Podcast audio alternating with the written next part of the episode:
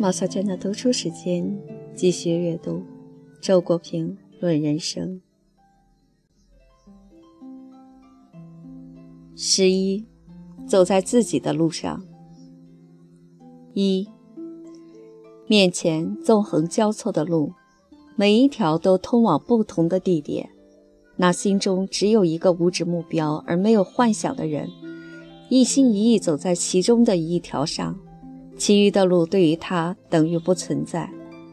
那心中有幻想而没有任何目标的人，漫无头绪地尝试着不同的路线，结果只是在原地转圈子。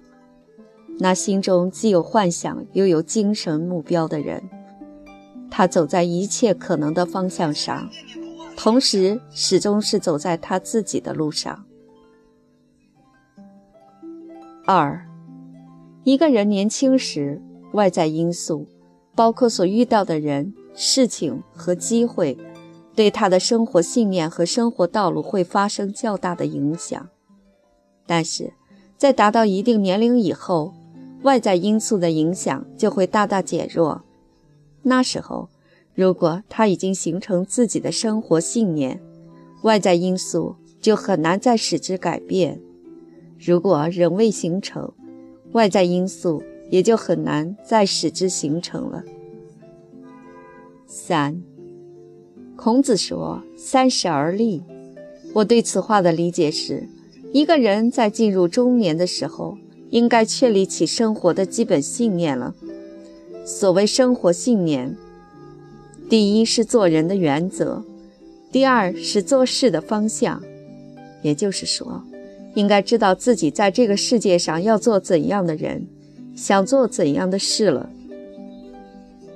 当然，三十不是一个硬指标。孔子毕竟是圣人，一般人也许晚一些。但是，利与不利是硬道理，无人能够回避。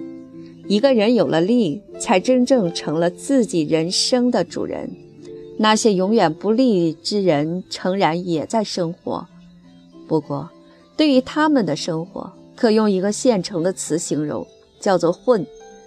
这样的人不该再学孔子的口气说“三十而立”，最好改说“三十而混”。四，我走在自己的路上了，成功与失败，幸福与苦难，都已经降为非常次要的东西。最重要的东西是这条路本身。五，他们一窝蜂挤在那条路上，互相竞争、推搡、阻挡、践踏。前面有什么？不知道。既然大家都朝前赶，肯定错不了。你悠然独行，不慌不忙，因为你走在自己的路上，它仅仅属于你，没有人同你争。六，我不是一个很自信的人，但我的自信恰好达到这个程度，使我能够不必在乎外来的讽刺和奖赏。七，我曾经也有过被虚荣迷惑的年龄，因为那时候我还没有看清事物的本质，尤其还没有看清我自己的本质。我感到现在。我已经站在一个最合意的位置上，它完全属于我。所有追逐者的脚步不会从这里经过。我不知道我是哪一天来到这个地方的，但一定很久了，因为我对它已经如此熟悉。